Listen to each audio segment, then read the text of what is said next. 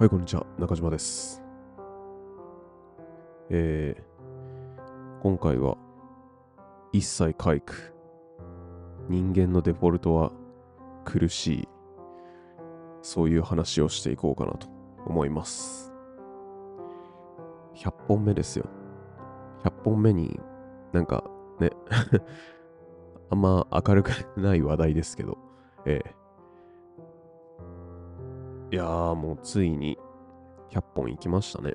なんだかんだ続けて。去年の5月から始めて。5月だっけ ?6 月だっけ？ちょっとちゃんと覚えてないけど。そう。無事100本到達しました。はい。そういった感じで。まああの、この一切回復っていう話は、一応前々からその考えてることではあって、まあ、あえて、あえてっていうかその考えるだけ考えて、あの、形にはしてこなかった話題なんですけど、まあ、考えるだけ考えて言うてもそんな、そんな真剣に考えてたわけでもないんですけど、まあ、これを、まあ、これのね、これが僕の頭の中に想起されたきっかけとして、以前、ある興味深い話を耳にして、まあ、人間ってのは、この世に生まれ落ちるっていうことは、少なからず過去世の課題を継承して生まれてきているんだから、苦しいのは、苦しいって感じるのは、当たり前だよね。そういう話を耳にして、めちゃめちゃ僕納得したんですよね。うん。一切回復って、この言葉。まあ、あの仏教に知見のある人だったら、この言葉を言われて、あ、まあそうだよね、みたいな理解をしてもらえると思うんですけど。まあ、あの、まあ、全てのものは皆苦しいっていうことなわけですよ。まあこれは何かっていうと、まあ僕は、僕の個人的な解釈としては、まあ輪廻転生とか下脱云々のことに関わってくる話だと考えていて。まあ過去世においてそのやり残したことを達成するべく我々、まあ、僕たち人間ってのは、まあ、今世、この世界に生まれ落ちていると。それらのやり残したことを順次達成していって、自分の魂を磨き上げて、今世においてもうやり残したことがなくなったっていう人から、この、なんて言うんでしょう。輪廻転生っていう無限ループから脱出、下脱ですよね。下脱できる権利が与えられて、で、下脱できたら、まあその永遠の魂の世界に向かうことが可能になると。そういった解釈でいるんですよ、僕は。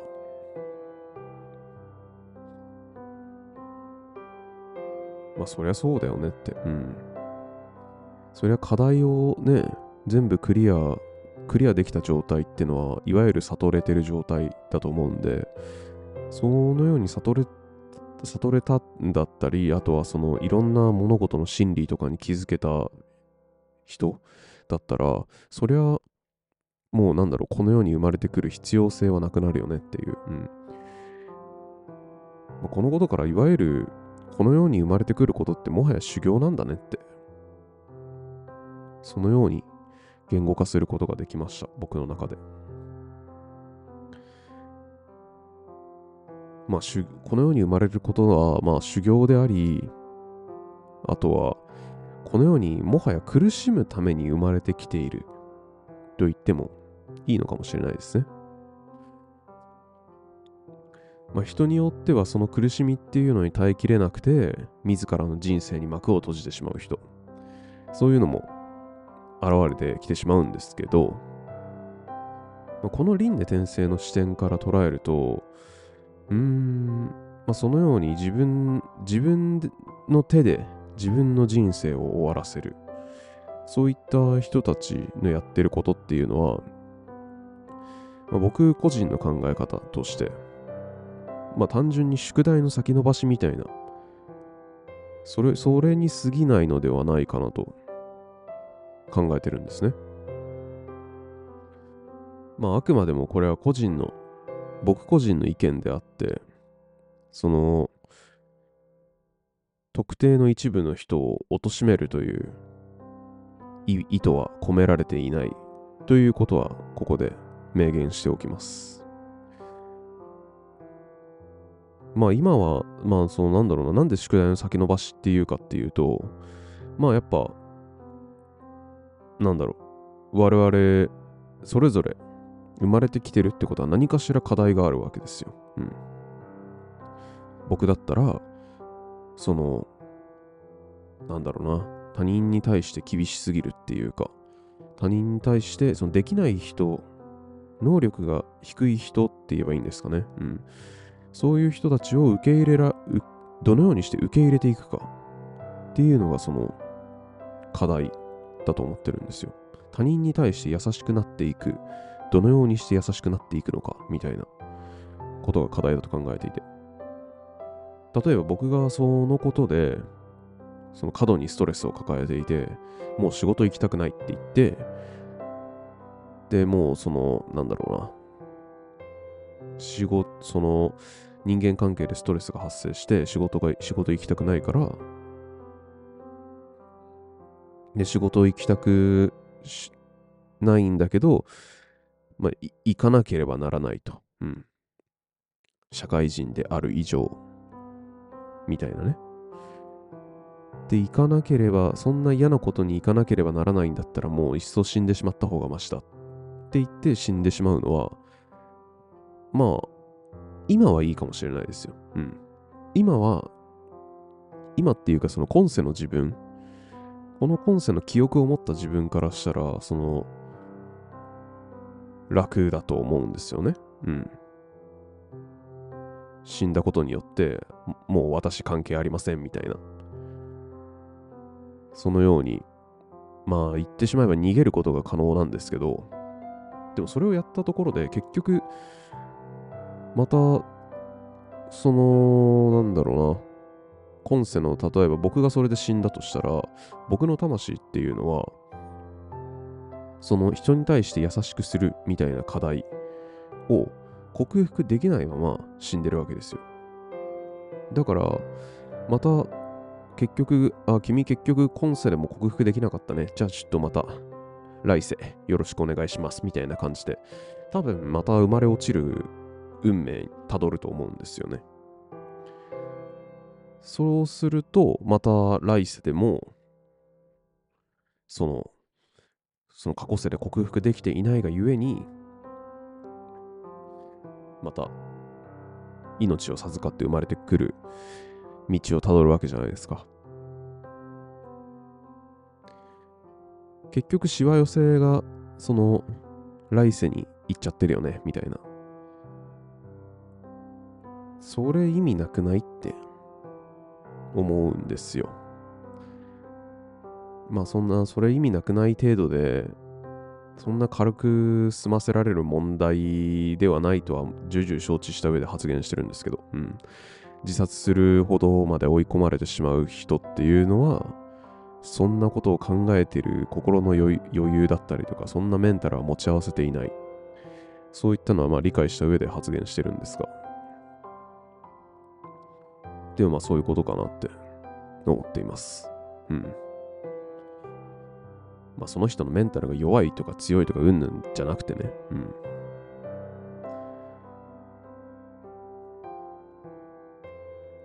でまあ一応ここまでを踏まえて、まあ、苦しむために生まれてきてる。で、あのー、僕ちょっと前に発言したと思うんですよ。苦しむために生まれてきてるのではないか。もしそうなんだとしたら、現在の自分が抱えている悩みや劣等感、そういったものは、特定の一部の恵まれてない人間に局所的に降りかかる降りかかる災いではないって捉えられるんじゃないかなと思っておりまして。一切皆苦ですよ。すべてのものは皆苦しい。つまり、この世に生きて暮らしている人間はすべて一生のうちのどこかで皆おしなべて苦しみを味わっているのだと。今輝いているあの人。とか、あとは嫌いなあいつとか、そういった人たち全員何かしら苦しみを味わっているんだなって、そういったことに気づけたわけですね。そう考えてみると、どうでしょうか。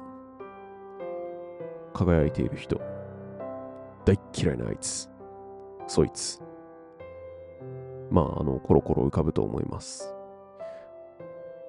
そういった人たちも皆苦しんでいる。苦しんでるのは自分だけじゃないんだ。とか、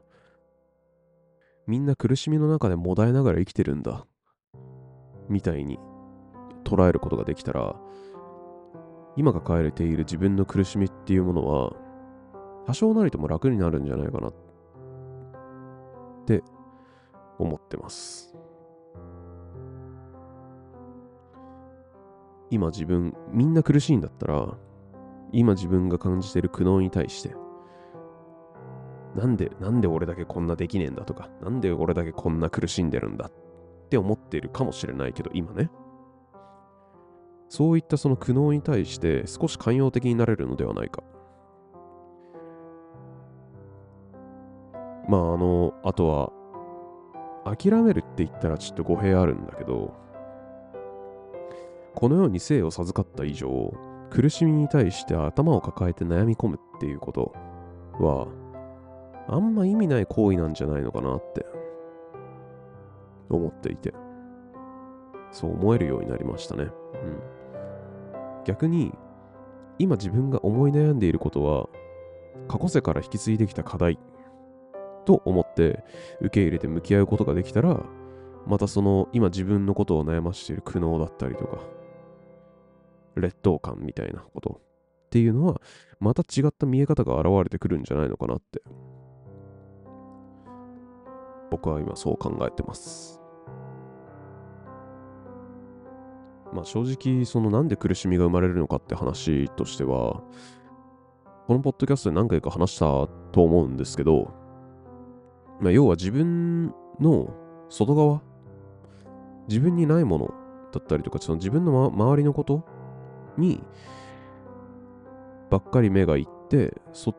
こにあるものを求めようとするから苦しみが生まれてるわけですよ。うん。例えば、なんだろうな。僕、例えば自分よりお金を稼いでいる人がいると。その人がなんかすごい優雅な暮らしをしている。自分はあまり稼げてなくて、まあ質素な、まあ、言うなればひもじい暮らしをしていると。そういったことを、そういった様子を、まあその他者と比べて、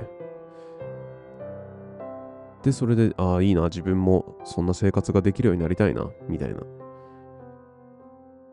あの人と比べて自分はどうだと。こんなにひもじいじゃないか、みたいな。そういうふうに周りにばっか目がいってしまうと、まあそりゃそんな風に苦しくなっちゃうよねって。うん。でもひょっとしたら、そのお金を稼いでる人は、そのひもじい、ひもじいと感じているその人に対して、何か憧れだったりとか、その人もその人で、そのひもじい人に向かって、何か羨望の眼差しを向けてるかもしれない。節約できてすごいなとか、そう。あとは、なんだろうな、つつましく生き、生きることができていて、見習見習わなければいけないとか、あとはなんだろうな、例えばそのひもじい人が本を読むのが得意だったとしたら、ああ、自分も、なんで、なんで自分はこんなに本を読めないのに、あの人はこんなスラスラいろんな本を読めるんだろうか、みたいな。そのように実は考えてるかもしれないんですよね。うん。だから結局は、うん、すべては自分の内にあり、っていうことなんですけど、まあね、今の時代、まあ、SNS とかが発達して、あの、なんだろうな、自分が求めていない情報ですら、自分の視界の中にガンガン流れてきてしまう状態なわけですよ。SNS をやり続ける限りは。そこではまあ、その、今言ったみたいに、まあやっぱ、輝自分のその輝かしい一面みたいなのを切り取って SNS に上げてる人もまあ、ばっこしてるわけですよ。そういったものを、そういったなんだろうな、一部の切り取られた情報を見て、それに踊らされて苦しむっていうのは、まあ意味ないんじゃないって。うん。そんなことやってる暇あるんだったら、もっと他のことすればとかそう、そう思ってしまうんですけど。まあそうやってね、なんかきらびやか、きらびやかな生活を上げてる人でも、その瞬間はね、たまたまその調子のいい瞬間を切り取ってる、切り取って公開してるだけであって、本当は裏でめちゃめちゃ努力してるかもしれない。めちゃめちゃ歯食いしばりながら、いろんな、いろんなことに対して耐えてるかもしれない。そのように考えたら、なんだろう。あ、この人も、今輝、今は輝いているけど、例えば過去に、ね、例えばそのその写真を上げるまでの間にすごい苦労を積んできたんだなとか考えることができたらなんかもっと優しくなれる気もするんですよね。うん。ま、僕の知り合いにもいるんですよ、やっぱ。今、今た、うん、なんて言えばいいかな。今結構有名、有名人になってる知り合いとかいるんですよ。で、そういった有名人として、まあ、いわいわば華々しいスポットライトを浴び浴びる人生を歩み始めた人がいて。でもそういった人の過去を辿っていくと、例えば、なんだろうな、学生時代、小中とかの時代の話を聞いていくと、片親で、生活保護家庭で、ものすごく貧乏な生活を送っていたと。そういう話、そういうハンディキャップを背負いつつ、背負いつつも折れずに、なんて言うんだろう、一つのことだったりとか、その自分のやりたいことに集中した結果、花咲いて、で、今そうやってスポットライトを浴びる生活にそういうステージ、えー、そういうスポットライトを浴びれるようなステージに移行できたわけですね。うん。その人に関しては。だから今輝いてる、なまあ、何が言いたいかっていうと、その今輝いている人が、その人生イージーゲームで、今そその輝いているステ輝いているフェーズに立ってるわけではないよっていうこと。何かしらそうやって過去に、なんだろう、ありえんぐらい苦悩を抱えているかもしれないと。みんな、うん、みんな少なからずそうなんだなって。まあ、それと比べたら、僕の苦悩なんて、っていう風に考えちゃうと、それはそれでね それはそれで良くない方向に走りそうな気もするんですけど。はい。まあ、といった感じで、まあ、一切回復。人間のデフォルトは苦しい。みんな苦しい。そういった話をしてきました。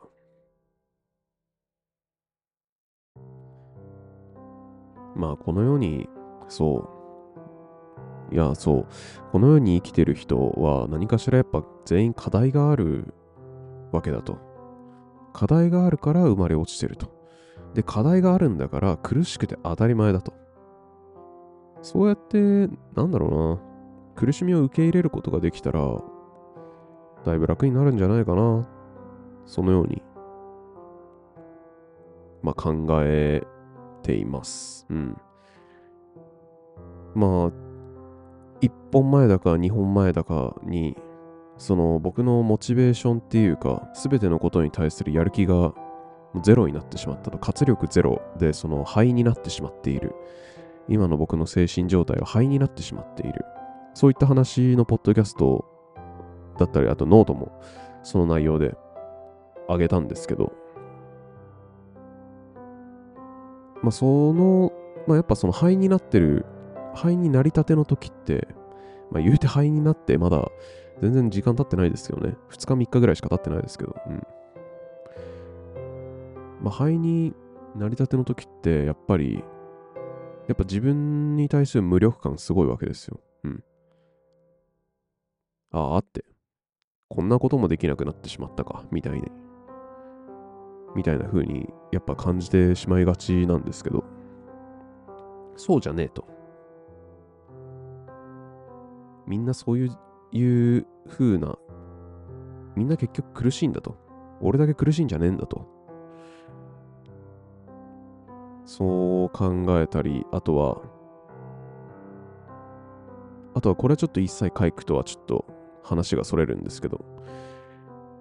やっぱ今までね、その短期的な走り方、短距離走の走り方しか知らなかったわけですね。だからまあ、心を、心の消費ペースが早すぎた。うん。後先考えずに、その消費してしまったがゆえに、まあ今このように灰になってしまってると。何もやる気が出ないと。そのようになってしまってるんですよ。だから今年からは、うん。今年のその真の目標としては、そういった長距離的な走り方っていうかね、長くちゃんと物事を続けられるような、ペース配分を考えたそのやる気の燃焼の仕方、そういったものを考えていけたらなと思っております。はい。今、まあ、こうやって僕のポッドキャストを聞いてくれてる人の中にも、まあ、やっぱ悩み抱えてる人とかいると思うんですよ。苦しいと思ってる人もいると思うんですよ。あなただけじゃないんですよ。結局みんな苦しいんですよ。うん。なんかこの言い方ダメだな。お前だけ苦しい、お前だけ苦しいって言ってる、言ってどうすんだみたいな、なんかそういう体育会系な 圧力を感じてしまうな。よくねえな。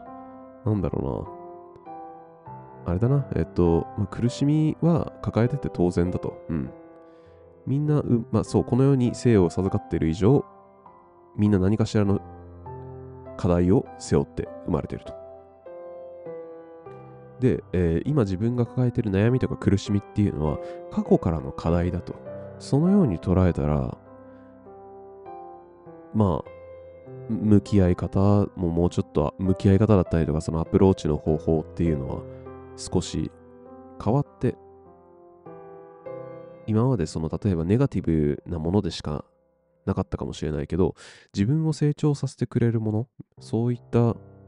風に捉えるポジ少しでもそういうポジティブな捉え方ができればまあ今までほんとしんそのしんどいと思っていた要因も少しは愛せるのではないかな。そのような、そのように考えております。ということで、えーここらで締めにさせていただこうかなと。はい。聞いていただきありがとうございました。それではまた。